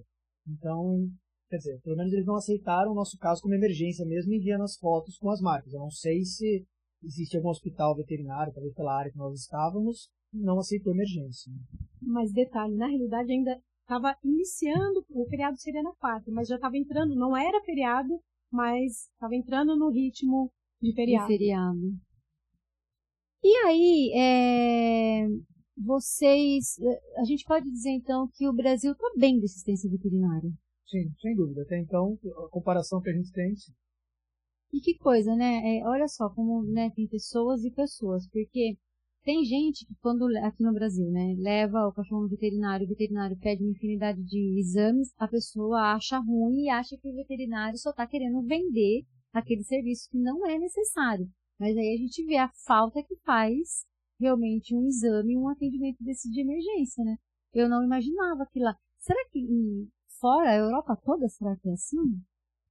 Olha, eu vou ser muito sincera. Talvez até mesmo dentro da Holanda, pode ser que que alguém encontre um caso melhor. Eu tenho uma amiga que também tinha, é, tem animais e passou por algumas dificuldades. Até ela encontrar na região que ela morava um veterinário melhor e as coisas fluíram melhor. Então, talvez seja um pouco de falta de sorte, não sei. É importante dizer isso, porque a gente está falando da experiência que nós tivemos. Não dá para falar a ah, Portugal toda ou a Holanda toda, por mais que sejam países pequenos. Nós estávamos perto de nós estávamos em Amsterdã tinha um hospital muito próximo, era um hospital veterinário, então nós levávamos lá. Nós não trocamos de veterinário. Ah, é, tinha mais uma, mas também era o mesmo esquema. Como a Erika disse, essa foi a nossa experiência. Talvez possa existir algum outro veterinário que trate de forma diferente, que atende emergencial, mas nós não encontramos. E aí, quando vocês decidiram é, que ia sair da, da Holanda e ir para o Canadá, foi mais ou menos nesse, nesse esquema? Proposta de trabalho? Eu, eu troquei de emprego no, na Holanda uma vez, de um lugar para outro, e eu não estava muito feliz com esse lugar que eu estava. E eu, de novo, eu recebi uma proposta via LinkedIn novamente. Por, o, o meu trabalho é muito específico, é muito especializado, então quando pessoas procuram por esse tipo de trabalho, normalmente me encontram. E uma pessoa, um recruta no Canadá me ligou e eu conversei com a Érica, conversei com a Júlia e o Canadá não era muito simples para nós irmos, porque nós conseguimos a nós morávamos na, na Europa porque temos a conseguimos a cidadania italiana, então nós poderíamos estar lá. Mas hum. no Canadá não. Então, quando eu recebi a proposta, não é uma proposta, era, uma, era um pedido para fazer entrevista, para iniciar um processo de, de recrutamento. Nós conversamos dentro de casa e chegamos à conclusão de que eu não estava muito feliz com o meu trabalho. A Júlia, nós já podíamos conversar com ela, e ela também tinha suas dúvidas sobre a, o ensino lá, ela até tinha vontade, a Érica também. Então vamos tentar, porque tem que passar na entrevista do trabalho, depois tem que conseguir passar no conseguir um visto de trabalho, que é através do governo canadense, mesmo que a empresa ajuda e tal, depois o visto para poder, visto no passaporte para poder entrar, porque lá no Canadá eu não posso morar, eu não sou cidadão canadense. Então a gente arriscou, então, vamos tentar. Se tudo correr bem, tudo der certo, a empresa nos ajudar, nós vamos. Deu. E você passou nesse processo seletivo, fez, você fez entrevista online? É, tudo online. Tudo eu, online. Eu, eu, fiz três entrevistas com essa empresa. Eu conversei com o recruta por telefone, fiz três entrevistas com a empresa. A empresa aceitou, falou: nós queremos você. Então agora inicia um processo com o governo canadense. Existem diversos processos para você poder ir para o Canadá. Aí a empresa iniciou um processo para mim, que é o, o LMIA, né, que é um processo profissional. Eles indicam para o governo canadense que tem uma especialidade, um tipo de funcionário, que eles não conseguem encontrar no Canadá e eles querem contratar de fora. Aí eles indicam o meu currículo e aí eu preencho literalmente 42 documentos enormes, envia para o governo canadense e o governo canadense toma a decisão se, se aceita ou não. Se aceita ou não. E aí vocês chegaram onde vocês queriam, né? Porque a, a intenção, né, lá atrás, em 2017, quando vocês saíram do Brasil, era o Canadá, né? Mas, para deixar claro que nós estávamos bem na Holanda, estávamos felizes e nem pensávamos mais em Canadá. Mas aí, como o Canadá veio até nós... Veio até vocês, né? O que, o que tem que ser, vai ser. E aí, vocês foram... Como, como que foi essa... Porque daí não... Teve que ir de avião, né? aí não dava de carro. Então, é, de novo, a família inteira tomou decisão, deu tudo muito certo. Eu acho que, acho que, na verdade, tudo deu muito certo. Mesmo quando nós fomos negados no Canadá. Se nós tivéssemos entrado daquela forma, eu acho que seria muito mais sofrido, talvez, para a gente. Seria um processo de estudo primeiro, trabalho ao mesmo Sim. tempo e tal. Então a gente foi, na verdade, eu vejo hoje o caminho, o melhor caminho, na verdade. Fomos aos poucos. Depois que a gente vai entender, né? É, nós é. entramos no Canadá já, já com emprego, já com uma casa alugada, da mesma forma que nós mudamos de Portugal para a Holanda, da Holanda para o Canadá. Mas aí sim, inicia o processo de novo de preparação de documentação para os animais, para voo, a documentação diferente. Você se lembra melhor dela? Na realidade, nós tivemos até um probleminha dos 45 de segundo tempo, porque sempre acontece isso com a gente. então, é, quando chegou o, na realidade, quando a gente deu entrada no processo, antes mesmo de ter o retorno do visto, é, eu já comecei a ler e entender o que precisava. E, na realidade, só precisava para ir para o Canadá, é, como aqui do Brasil, de qualquer lugar do mundo, imagino, enfim, pelo menos da Europa, e o Brasil, é, o processo é igual para ir para o Canadá, que é um documento do, do veterinário atestando a saúde do animal e a vacina antirrábica em dia. Só que ela em dia, o que quer dizer? É, tem que ser, é, são 14 dias, 14 dias após a aplicação. E então, nesses, dentro desses 14 dias após a aplicação, você pode levar o animal. E estava tudo certo, tudo lindo. Só que, antes de ir para o Canadá, nós iríamos parar uma semana em Portugal para encontrar nossos amigos, matar a saudade e tudo mais. Só que dentro da União Europeia, você não pode andar com o animal se ele tiver passado do período dos três anos de vacina. E o que acontece? Um dia depois que nós demos a, eh, nós demos a vacina, um dia depois de ter completado três anos. Nossa! E daí teve que começar o processo do zero. Hum. Então a gente hum. deu a vacina e viajaria na outra semana. Sim. A gente teve que mudar o voo para 15 dias depois por conta disso, para dar os 14 dar dias certinho tempo. e a gente poder é, embarcar. Até planejando direito acabou dando errado. Porque nós planejamos e o Canadá não precisava desses 15 dias. Mas Portugal precisava. Mas Portugal e como precisava. passamos por Portugal, tivemos que esperar os 15 dias e mudar o voo. Mas é, nada acontece por acaso, né, gente? Era, era preciso. Era preciso que fosse assim. E aí vocês foram, vocês foram para Portugal, passearam, né? Foram só para passear e tal. E depois quando vocês foram de vez lá mudaram de vez pro, pro Canadá. Como que foi o processo daí, o voo? Porque daí teve de avião. Como que foi o voo? Então, na realidade foram dois voos. O primeiro voo foi da Holanda para Portugal, que daí nós já fomos, estávamos com muitas malas, não caberia no carro. Nós cogitamos, mas não caberia. Então a gente fez um voo e depois um voo, outro voo de Portugal para o Canadá. O primeiro voo. Ah, foram dois voos. Foram dois voos o primeiro voo. Bom, acho que antes disso a gente precisa falar o processo para fazer o voo, o processo que nós tivemos que fazer, porque o Chico ele é um animal ansioso, ele é um animal agitado, e, enfim, então nós tivemos que fazer um processo para tentar melhorar a, a situação no voo. É, Assim, o Chico é um chihuahua extremamente agitado, ele é medroso, ele tem muito medo de tudo. Então nós tínhamos que nós imaginávamos que ele daria trabalho no voo, porque dentro de um aeroporto, muita gente, e é obrigado a estar dentro, dentro do, da, caixa. da, caixa. Nesse caso, eles não iriam na, não foram, né? na, na carga, foram conosco no, na cabine, porque agora não tínhamos mais aluna, eram dois cachorros que poderiam ir na cabine. Sim. Então nós optamos por ir na cabine. Para ir na cabine, o cão tem que estar, de novo, é, é, como se fosse uma, uma mala, só que também tem que ser o dobro do tamanho, tem todas as especificações, e a mala tem que caber embaixo do banco do, do assento da frente. Da frente. Então é obrigado a estar ali e o animal não pode sair em hipótese alguma de dentro durante o voo. Então nós preparamos, o Chico vai ter. A Nina, ela é super tranquila, ela já estava tá com, com 12 anos quando nós fizemos a mudança.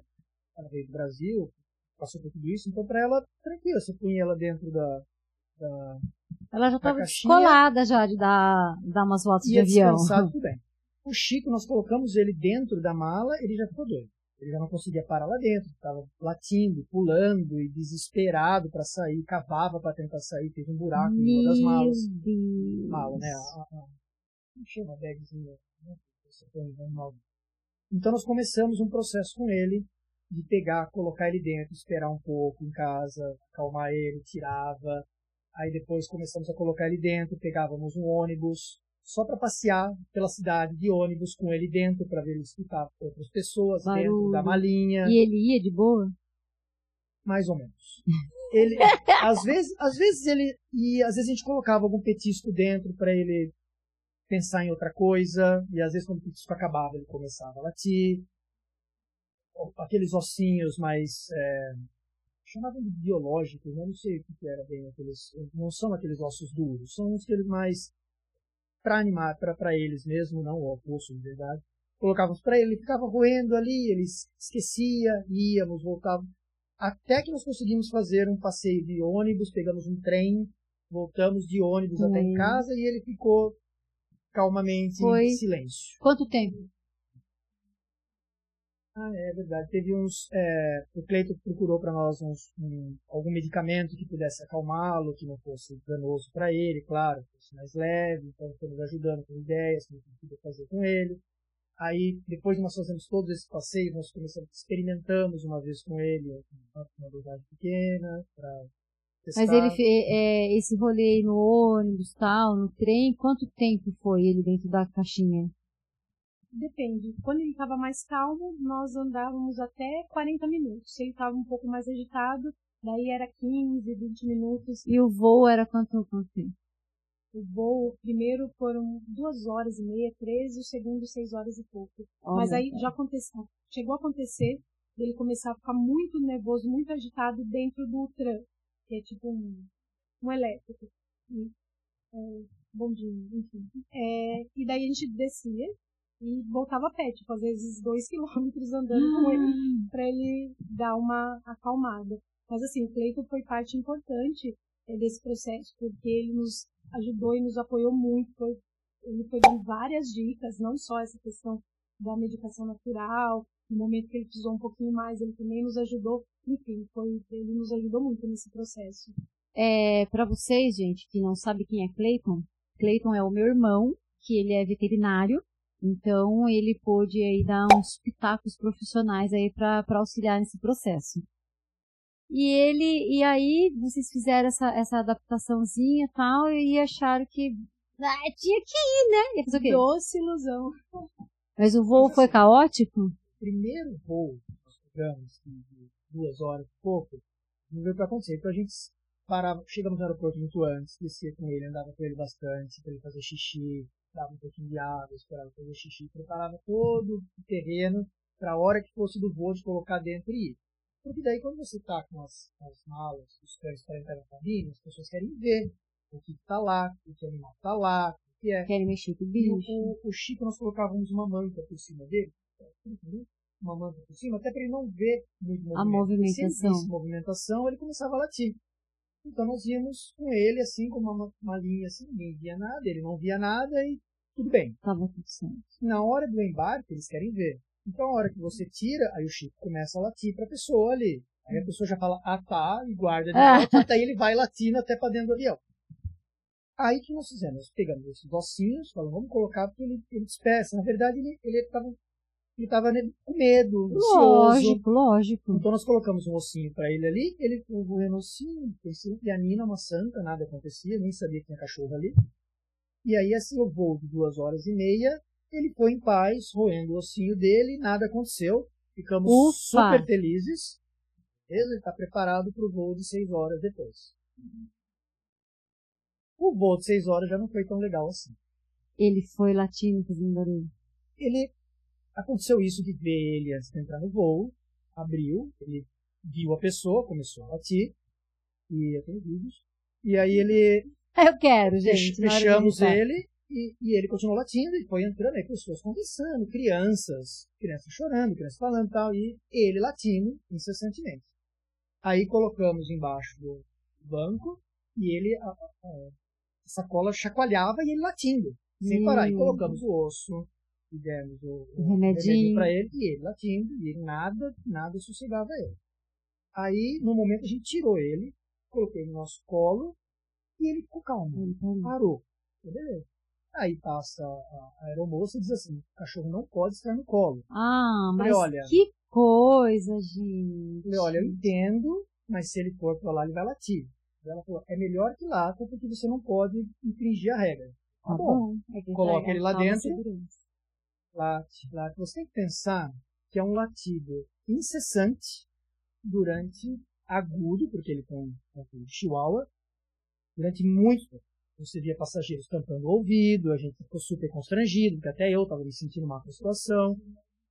De repente, tem uma pessoa no meio do avião e fala assim, olha, eu tenho um remédio que eu ando comigo, que eu dou para os cães, não sei o que lá, você devia tentar dar também, porque seu cachorro não para tal. Dá o remédio, senão você não deu, né? Então, Deu. é, o desespero era muito. Você não, você não entende a situação que a gente estava passando ali, com um latido incessante, agudo, Imagina você olhar pra frente e as pessoas estarem assim. Ah, eu todo ia. voo. Fiquem assim, ué. Não resolveu nada.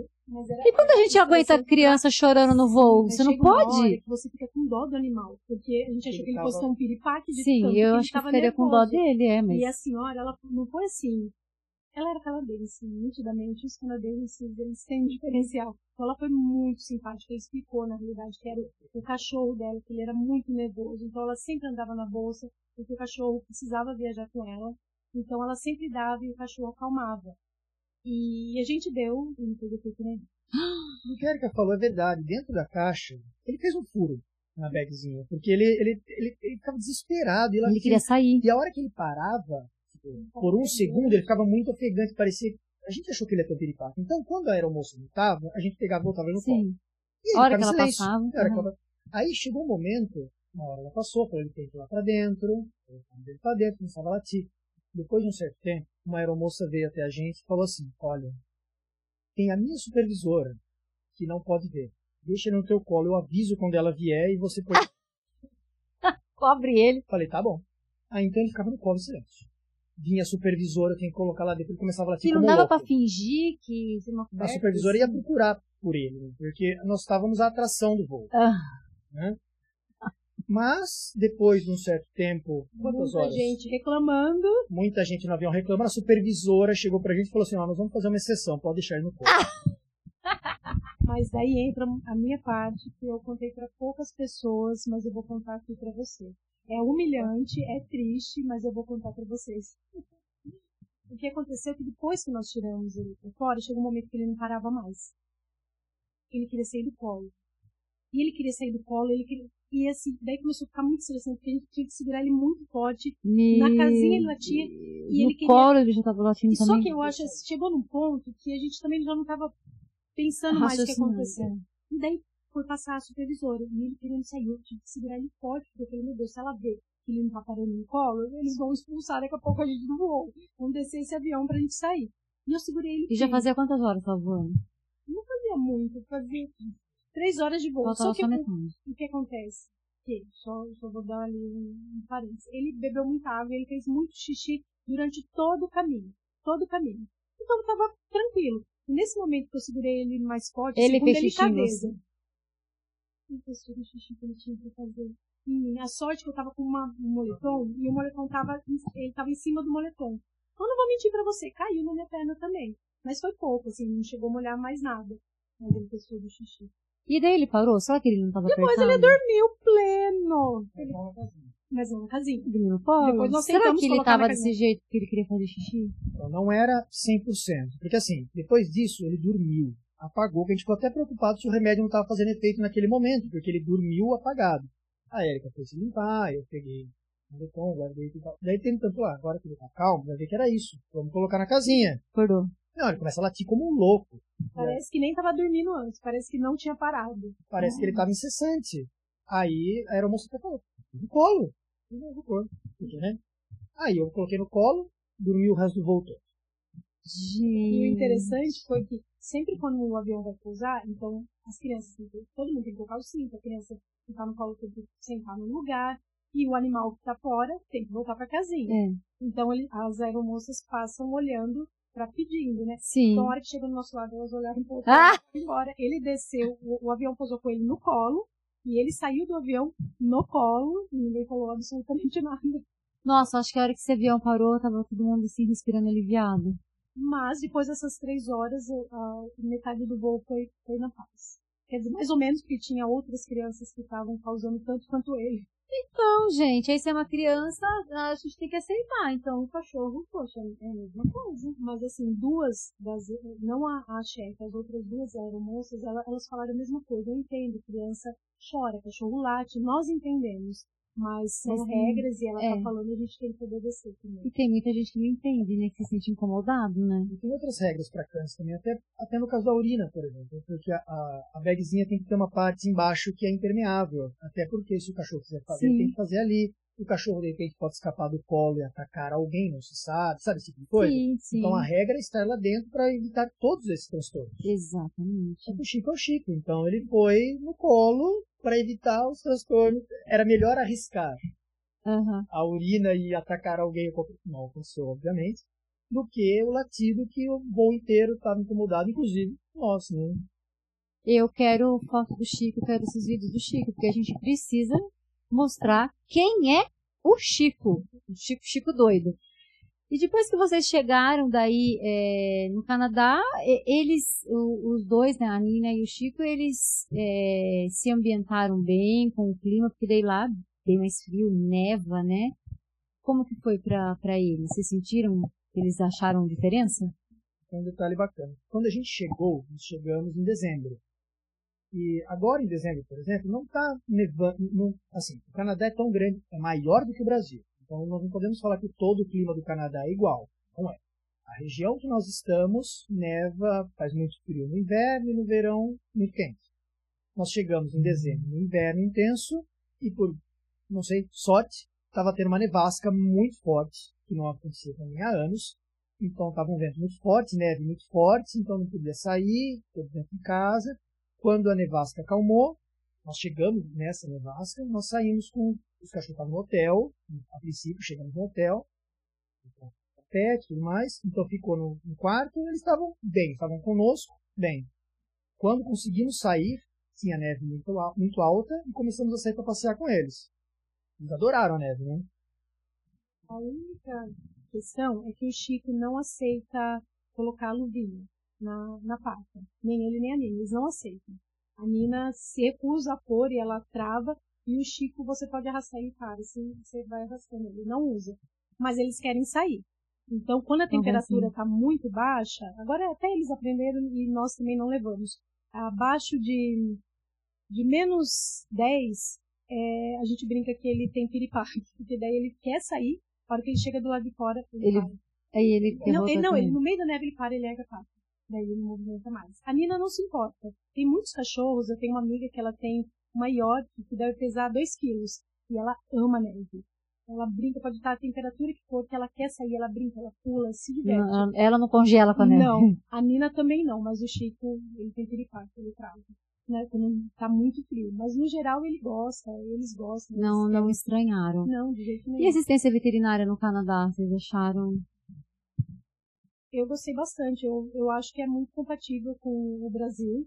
é, eles são muito cuidadosos em todos os sentidos, assim, até talvez um pouco mais, porque você leva o cachorro num dia, eles ficam te ligando, e a Nina teve uma questão que daí o Rafael já até fala, e depois teve uma outra questão que nós tivemos que levar em outro veterinário, porque aquele veterinário não era 24 horas, e daí a, a, a veterinária onde ela está cadastrada ficou assim ligando várias vezes pro Rafael, até o Rafael mandar todo o laudo do, da onde ele foi, para ela saber entender o que aconteceu, porque ela queria entender o que tinha acontecido. E aí foi no Canadá que vocês descobriram, né, que é, descobriu comprovado ou vocês têm uma suposição? Assim, a, a Nina teve o mesmo, não, teve, não foi o, não foi o sintoma.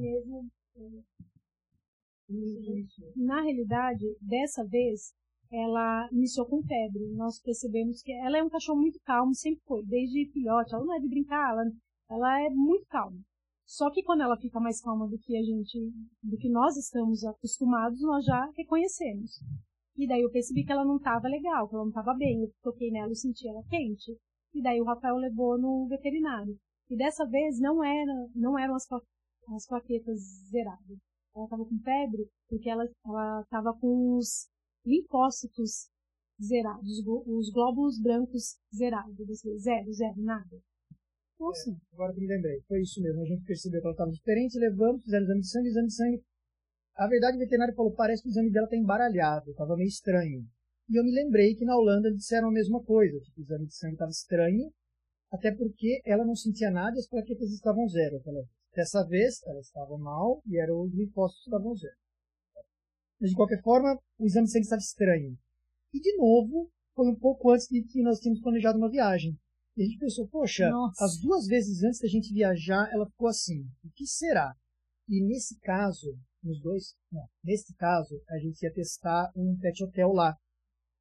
Então, o que acontece? A gente, antes de testar o pet hotel, nós usamos aquele, como, como chama aquele produto que passa na, um carrapaticida na, na nuca dela fazer um parênteses, porque é, no Canadá, quando tá frio, não tem carrapato, zero. E na Holanda, como é um país que já é mais frio, não tem carrapato. Então, é só indicado você passar no Canadá no verão e, no, e na Holanda quando você vai deixar em algum pet hotel. Foram os dois momentos que nós passamos, foram os dois momentos que o exame de sangue dela ficou embaralhado. Nossa! Aí nós, aí nós fomos lá conversar com a veterinária, a veterinária fez o exame e falou, mas está muito estranho, porque não faz sentido estar tá desse jeito e ela estar assim. E aí ela foi fazendo perguntas, perguntas, já aconteceu isso alguma vez? Falou sim, é parecido, o exame de sangue, aí mostramos o exame de sangue, ela analisou, e ela ficou meio com um ponto de interrogação sem saber exatamente o que era. E aí mesmo processo. Remédio a cada 15 dias exame de sangue, foi melhorando. É, no começo toda semana exame de sangue, depois a cada 15 dias exame de sangue, ela mesmo igualzinho, foi melhorando, foi melhorando, foi melhorando. E aí a médica chegou e falou, viu, eu tenho um, uma ideia. Ela vocês já tentaram analisar, tipo, se não foi o produto que vocês passaram nela? Tipo, e a Erika teve a mesma ideia. Falou, duas vezes que nós passamos, ela se sentiu mal e ficou desse jeito. E aí no Canadá eles têm uma coisa assim: não passa esse tipo de remédio. Nunca, jamais. Eles não passam. Tem gente que passa, vende, lugar, mas eles falam assim: se você quer proteger contra o carrapato, você tem que passar por uma consulta veterinária e nós passamos o medicamento oral. E é esse que você vai usar. Esse medicamento na, hum. pele, eles é, contraindicam, desencorajam. Nossa. E nós nunca tivemos problemas antes. Mas a Nina, a gente parou de usar, ela nunca mais teve problema. E a veterinária falou: não passe nela, e mesmo o remédio oral, eu, nesse caso, para ela, como ela já tem esse, esse, histórico, ela falou assim: eu prefiro arriscar um carrapato do que você dar esse, esse remédio oral nela. Ela já está velhinha, cuida do, do para onde você vai com ela, cuida dela, fica de olho no verão se não há carrapato nela, retira tal, mas não dá carrapaticida. No Canadá, se você encontra um carrapato no, preso, você tem que tirar guardá-lo e depois tem um exame depois de 15 dias que eles avaliam para ver se não tem a doença. Como é o nome? Lyme disease, não, não lembro. É.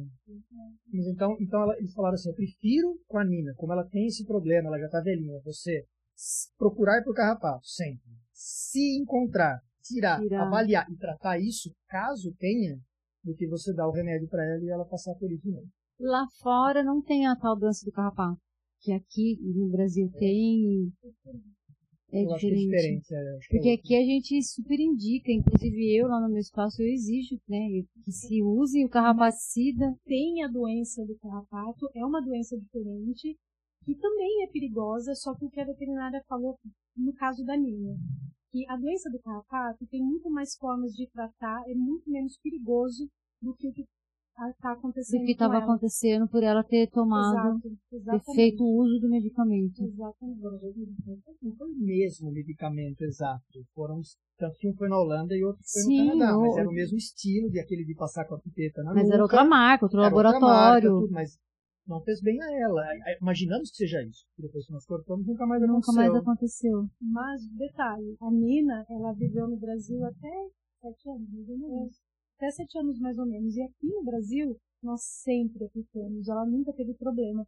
Então, pode ser que foi algo que ela desenvolveu com a idade. É. Ou até a composição, né? Exato, é, que também é diferente. O laboratório é diferente, Exatamente. as composições são diferentes. Nada 100% comprovado, mas aconteceu exatamente toda vez que íamos viajar, aplicávamos por, por, um motivo ou outro. E acontecia, então. E hoje a Nina tá bem. 100%. Seus 13, 13 anos, anos e meio. Curtindo a terceira idade com saúde. É, também tem o fato de que toda vez que nós vamos começam a arrumar mala, essas coisas, eles inventam alguma coisa. Isso é fato. Então tem que. É verdade, para vir para cá, nós arrumamos as malas escondidos deles. Porque no começo a gente achava até que era a Nina inventava alguma coisa, sabe? Mas é, obviamente não era, porque era comprovado o exame de sangue dela e tudo mais. Mas eles viam mala, o Chico começava a andar com a orelha de lado, assim, começava a coçar a orelha, parecia que tinha uma infecção de ouvido, não tinha. O que, que você. Ah, é, ele. Era o Chico também.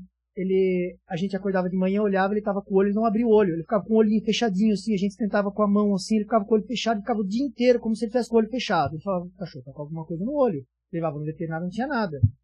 É emocional, gente. Isso eu posso falar até com propriedade, porque eles percebem. Eu tenho clientes, né? Como eu tenho o, espaço na Potinhas Health, eu tenho clientes que falam isso.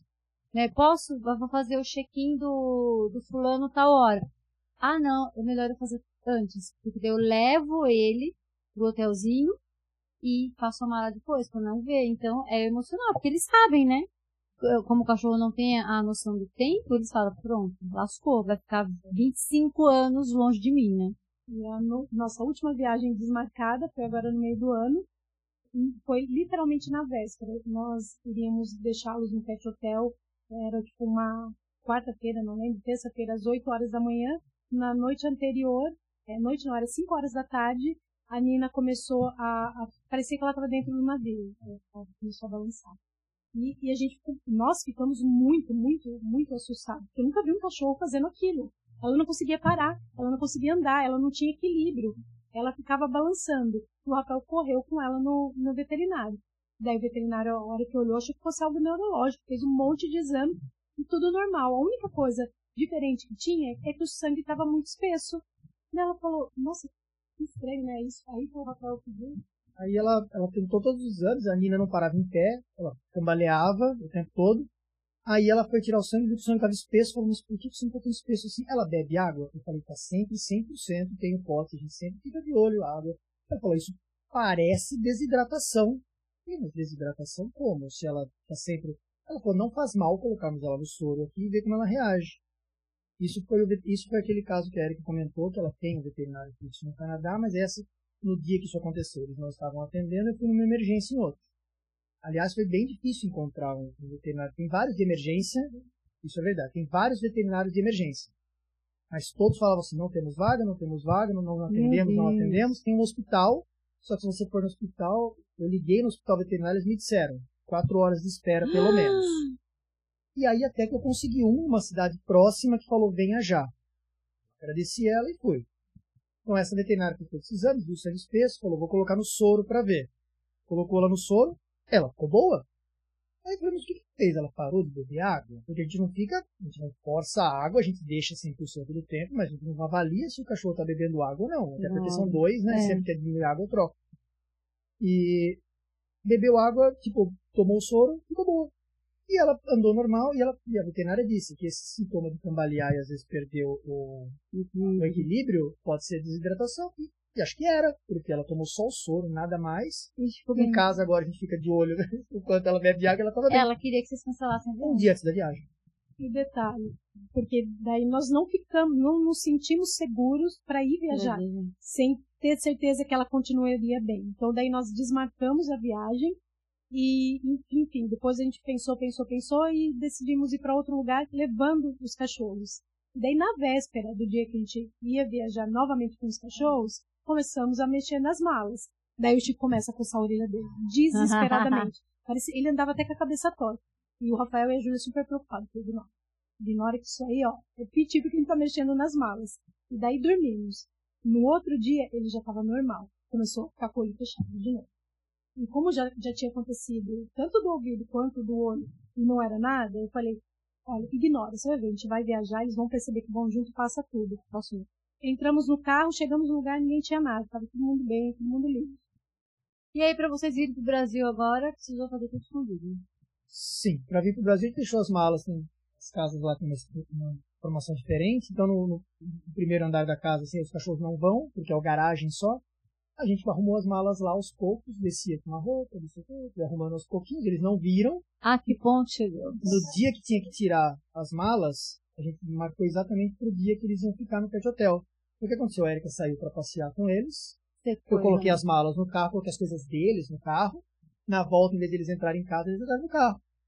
Foram passeando até o pet hotel, deixamos no pet hotel. A que ponto chegamos, né? Mas é isso. Quem tem pet e considera o pet um membro da família, tem que fazer essas coisas e se virar nos 30, né? E todas essas aventuras aí que vocês tiveram, agora, vocês vão ficar quietinhos lá no Canadá ou tem algumas visões aí pra frente de ir pra outro lugar, os pets juntos? Agora, mesmo se eu receber uma proposta agora, eu não, eu não saio do Canadá por diversos motivos. Mas acho que o mais importante agora é para as nossas filhas, a Júlia e a Alice, para elas enraizarem, não enraizarem, mas tipo, terem um lugar para chamar de casa, se formarem, estudarem, ter um, um plano, né, para não dizer que nós vamos a qualquer momento mudar de país. Dar uma Sim. estabilidade para elas, os pets também, chega de viagem, né, não coloco mais o Chico no avião nunca mais até resolvermos isso. Aí depois disso, veremos. talvez. Mas talvez só passear e voltar pro Brasil, será? Só depois que as meninas se formarem, aí a gente avalia. pertence. É, os amigos, né, ficam na esperança de que seja um sim, né? Mas respeitamos as decisões. E aí, né, com tantas aventuras, vocês têm algum conselho, alguma dica para dar para quem tá pensando em mudar do Brasil e quer levar seu pet? E o que, que vocês deixam aí de, de conselho, de dica? Planejamento de seis meses de antecedência, pelo menos. Eu ia dizer isso. É, é financeiro e, e docu- docu- documental, porque para os pets é diferente. Então você entra no site do governo do país que vocês vão, tem, com certeza tem, por exemplo, do Canadá, eu sei que tem no, no site do governo dele, tem toda a explicação de quais são os documentos que você precisa, para quando você precisa, quanto tempo tem que esperar. Mas faz isso com muita antecedência, se você for pesquisar isso com, ah, eu sei que eu vou viajar ano que vem daqui lá, seis meses, você não vai ter tempo hábil para avaliar tudo isso. tudo. sempre colocando em mente que é, o custo de veterinário, o custo médico veterinário fora do Brasil, pelo menos nos três países que nós moramos, é altíssimo. Portugal era um pouquinho mais baixo, mas principalmente a Holanda e o Canadá é muito alto e não se parcela. E não é lá grande coisa, né? Porque, pelo menos na Holanda, talvez vocês não tiveram sorte, né? De que Não, vamos generalizar. Mas também sempre considerar levá-los, né? Não, vocês É. imaginam, é, não teria sido a mesma coisa, né? Imagina! Como eu viajaria sem deixar, deixando minhas filhas para trás? Sim. São todos nossos filhos. Quer dizer, não é neto, mas neto é igual O filho Chico, ou mais. o Chico é o neto, né? Imagina, se eles não estão com vocês, vocês não iam ter esses perrengues aí pra contar pra gente, né? Então, gente, eu acho que a gente passou bastante na produção, passamos muito, porque eu sabia que, que, que tinha bastante coisa pra falar. É, eu não segui o roteiro, como sempre eu não sigo, mas eu acho que a gente conseguiu falar alguma coisa aqui do roteiro. Eu quero agradecer imensamente, né, mais uma vez a presença de vocês aqui. É, dizer que eu estou muito feliz, né, de estar recebendo vocês no, no nosso estúdio e de estar recebendo vocês, né, no Brasil, né, depois de dois anos, fazia dois anos que vocês não vinham, né, e é isso. Gratidão por ter aceito, gratidão por compartilhar com a gente. Gente, quando eu falo que o Petcast, Patinhas em Foco, é um canal de informação, eu não tô mentindo. Gruda aqui com a gente, porque vocês vão ter sempre informações importantes que com certeza para poder te ajudar ou ajudar alguém aí que você, que você conhece. Conta para os seus amigos, compartilha aí com o pessoal. De repente tem alguém que está querendo viajar, sair do país, escuta as histórias aí, já se prepara se você tiver um Chico aí também, já se prepara o que, que pode vir, se tiver uma Nina, né? E a Nina tranquila e o Chico já dá uns, uns olé aí, mas é gratificante. Então, pessoal que está aí, né, agradeço vocês por terem acompanhado a gente mais uma vez, por estar tá grudadinho aí com a gente. E mais uma vez, casal, muito, muito, muito obrigada gratidão, mesmo. A gratidão é nossa pelo convite, por contar a nossa história e por nos convidar para conhecer esse estúdio maravilhoso que estamos encantados. Muito, muito obrigada mesmo. Foi preparado com muito amor, com muito carinho para estar tá recebendo os special guests, que é o que vocês são para mim, além de meus amigos minha comadre, meu compadre e pessoas que eu amo demais e que eu sinto bastante saudade, bastante falta. Um dia quero que vocês voltem. A recíproca, você sabe, é mais do que verdadeira. Obrigada, gente. Obrigada, Rafa. Obrigado. A gente espera você lá também, passeando lá com a gente, né? É, gente, isso é uma questão que a gente precisa conversar direitinho, porque eu tenho pânico de avião, vocês sabem, né? Se fosse um voo curto de quatro horas, eu até encaro, mas mais que isso, meu irmão já viajou para tanto lugar e eu não acompanho, porque não é falta de vontade, gente. Mas eu tenho pavor de ficar preso dentro daquela caixa voando. Deus me livre. Igual Chico. É, é bem isso, eu posso ser um Chico de repente, né? Se, é bem, é bem isso mesmo. Então é isso. Pessoal, obrigada mesmo. E obrigado você aí.